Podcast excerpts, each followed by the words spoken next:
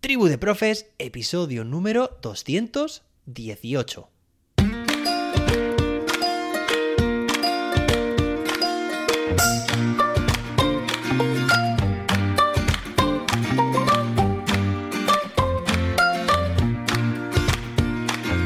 Hoy es miércoles, día 16 de noviembre de 2022. Hoy celebramos el Día Internacional de la Tolerancia, el Día Mundial de los Récords Guinness. Bueno, recuerdo de pequeño un programa que había, eh, no sé si era el show de los récords o algo similar y me encantaba ver cómo la gente se esforzaba por batir esos récords de la humanidad. Y también es el Día Internacional del Flamenco.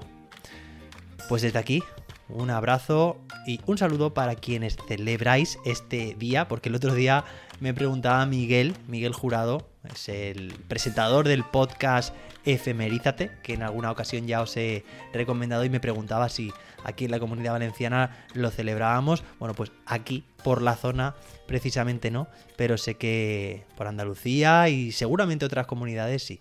Bueno, pues celebremos estos días. Claro que sí. Bueno, estas celebraciones dentro de este día. Hoy tenemos un episodio muy interesante porque vamos a seguir hablando, analizando la LOMLOE y simplemente quería decirte antes que nada, pues ya sabes que me encantaría que recomendaras este podcast a más docentes y dejaras tu valoración de 5 estrellas en la app de podcast que estés utilizando. Venga, hoy vamos a abordar esta pregunta, ¿qué podemos aprender de nuestro entorno? Y se refiere a un documento del que ya hemos estado analizando estos días pasados, martes y lunes, y que fue previo este documento, la elaboración de este documento, a la LOMLOE. Y en concreto, de lo que se trata en este documento es de poner la mirada en los países de nuestro entorno para ver qué tipo de sistema educativo estaban llevando a cabo. O sea, nos ponemos en situación, pues supongo que año 2019, 2020, ya digo, antes de la elaboración del LOMLOE, y qué estaban haciendo, qué se cocía en estos diferentes países que ahora vamos a pasar a ver para, pues evidentemente, coger ideas, ofrecer una educación acorde con la sociedad que corresponde, que toca, y evidentemente también pues que vayamos a la par, ¿no? Que los esfuerzos que estamos tomando en, en los diferentes países, de alguna forma, sepamos entre nosotros, entre nosotras, poder también pues aprovecharlos, ¿vale? Entonces habla o empieza este, este texto diciendo que un proyecto tan importante como lo es la modificación del currículo no puede abordarse sin realizar previamente un análisis del contexto global en el que se encuentra España.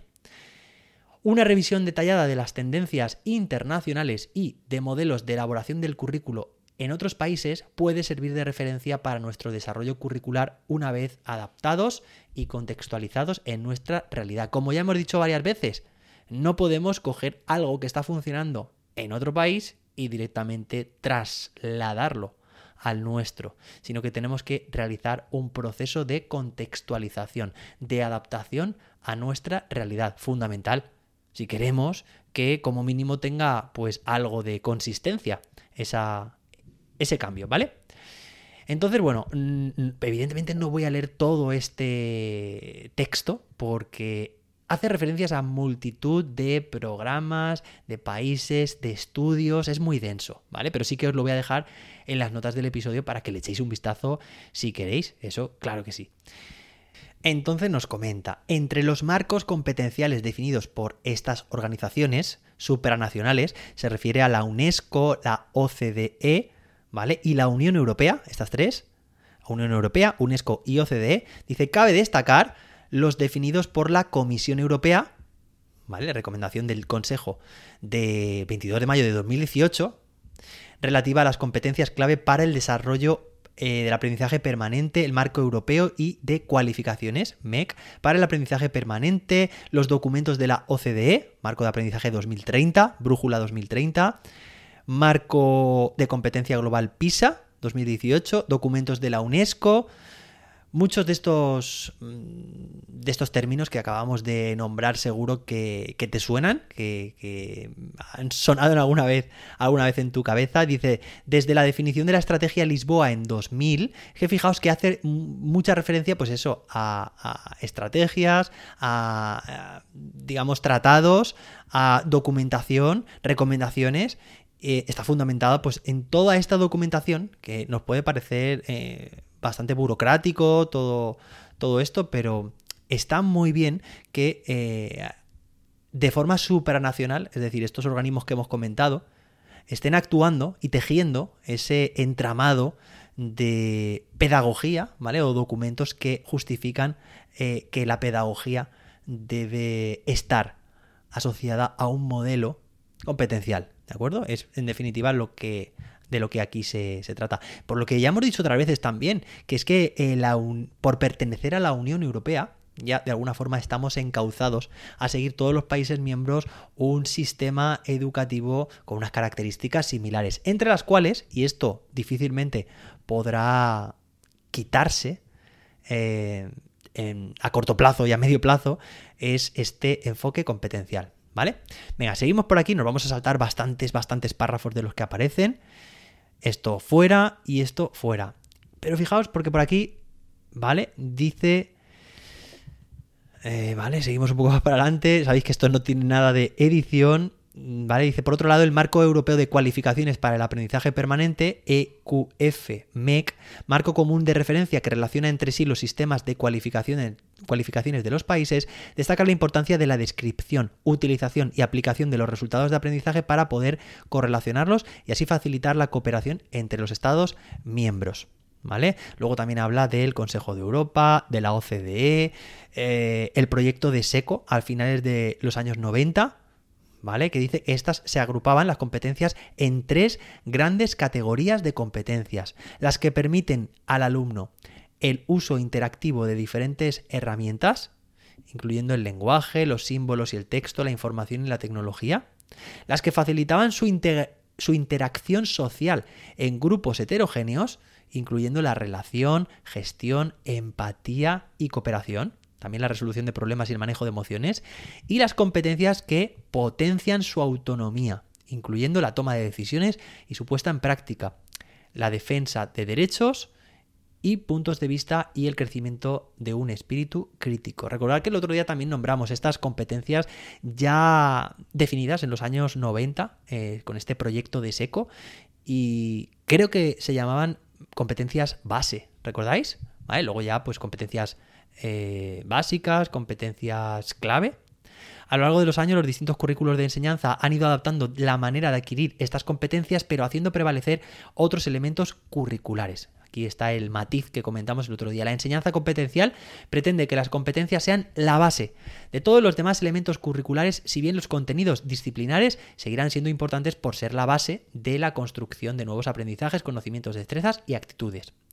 Dice, recientemente ha lanzado el proyecto Brújula 2030, mm, atención, Brújula 2030, marco para definir los aprendizajes competenciales esenciales que deberían incorporarse a los sistemas educativos en el periodo hasta 2030 proporcionando una visión y un conjunto de principios fundamentales para el futuro de estos sistemas. O sea, si bien creo que quienes escucháis este podcast reconocéis fácilmente esa agenda 2030 con eh, intentar conseguir o por lo menos trabajar a favor de esos ODS, desarrollo, Objetivos de Desarrollo Sostenible, esos 17 ODS, pues también está, como digo, este proyecto Brújula 2030 para definir esos aprendizajes competenciales esenciales que, debería, que deberíamos marcarnos hasta 2030, ¿vale? Para conseguirlos.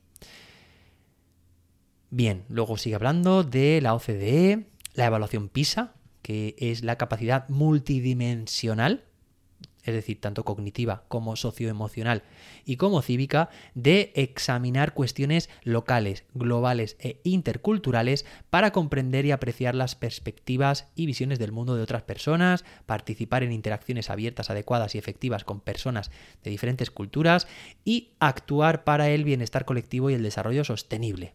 ¿Vale? Bien, seguimos. Habla también del Foro Mundial de la Educación 2015, que se llevó a cabo en Corea, fijaos, en este año, en el que se aprobó la Declaración para la Educación 2030. Fijaos porque hay como muchos objetivos aquí a medio plazo, hablamos del año 2030, que si la Agenda 2030, Brújula 2030, ahora en este Foro Mundial de la Educación se promulgó, se aprobó la Declaración para la Educación 2030. Fijaos, un documento que sienta las bases de la educación hasta 2030 y que respalda el compromiso de los países y de la comunidad educativa con la Agenda de Educación 2030 para adoptar medidas urgentes para transformar las vidas mediante una nueva visión de la educación. ¿Vale? Y aquí dentro es donde se encuentran el germen de los ODS, que comprende estos 17 objetivos de alcance mundial. Dice que el objetivo 4, el ODS número 4 incluido en esta estrategia, propone garantizar una educación inclusiva y de calidad y promover oportunidades de aprendizaje a lo largo de la vida para todos y todas. ¿Vale?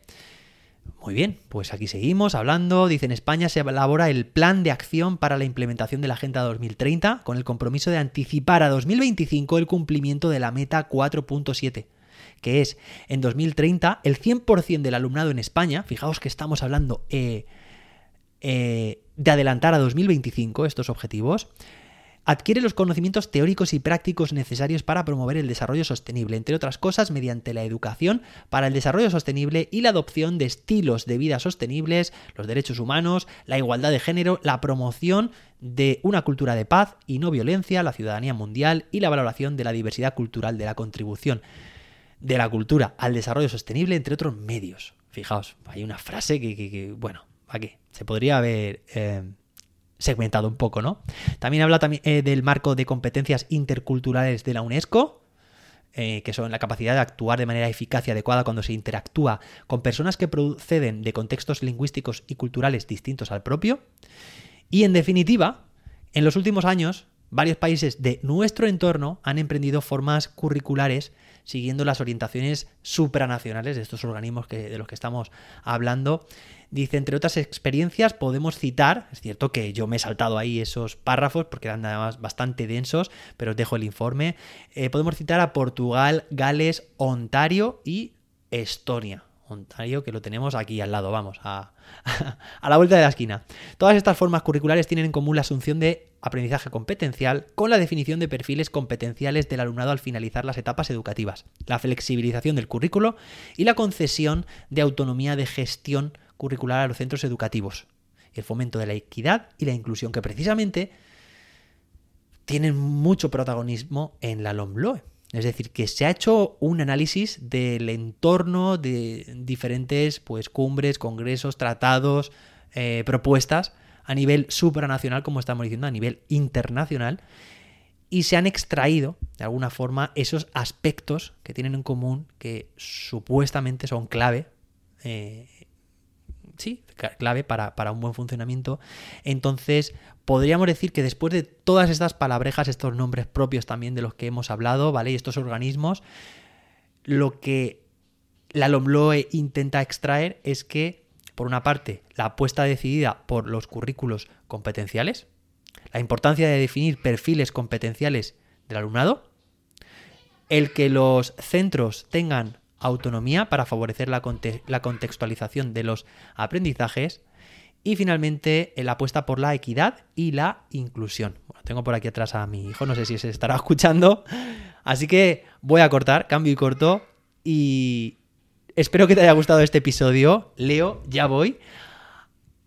Nos escuchamos mañana con más y mejor. Hasta entonces, que la innovación nos acompañe.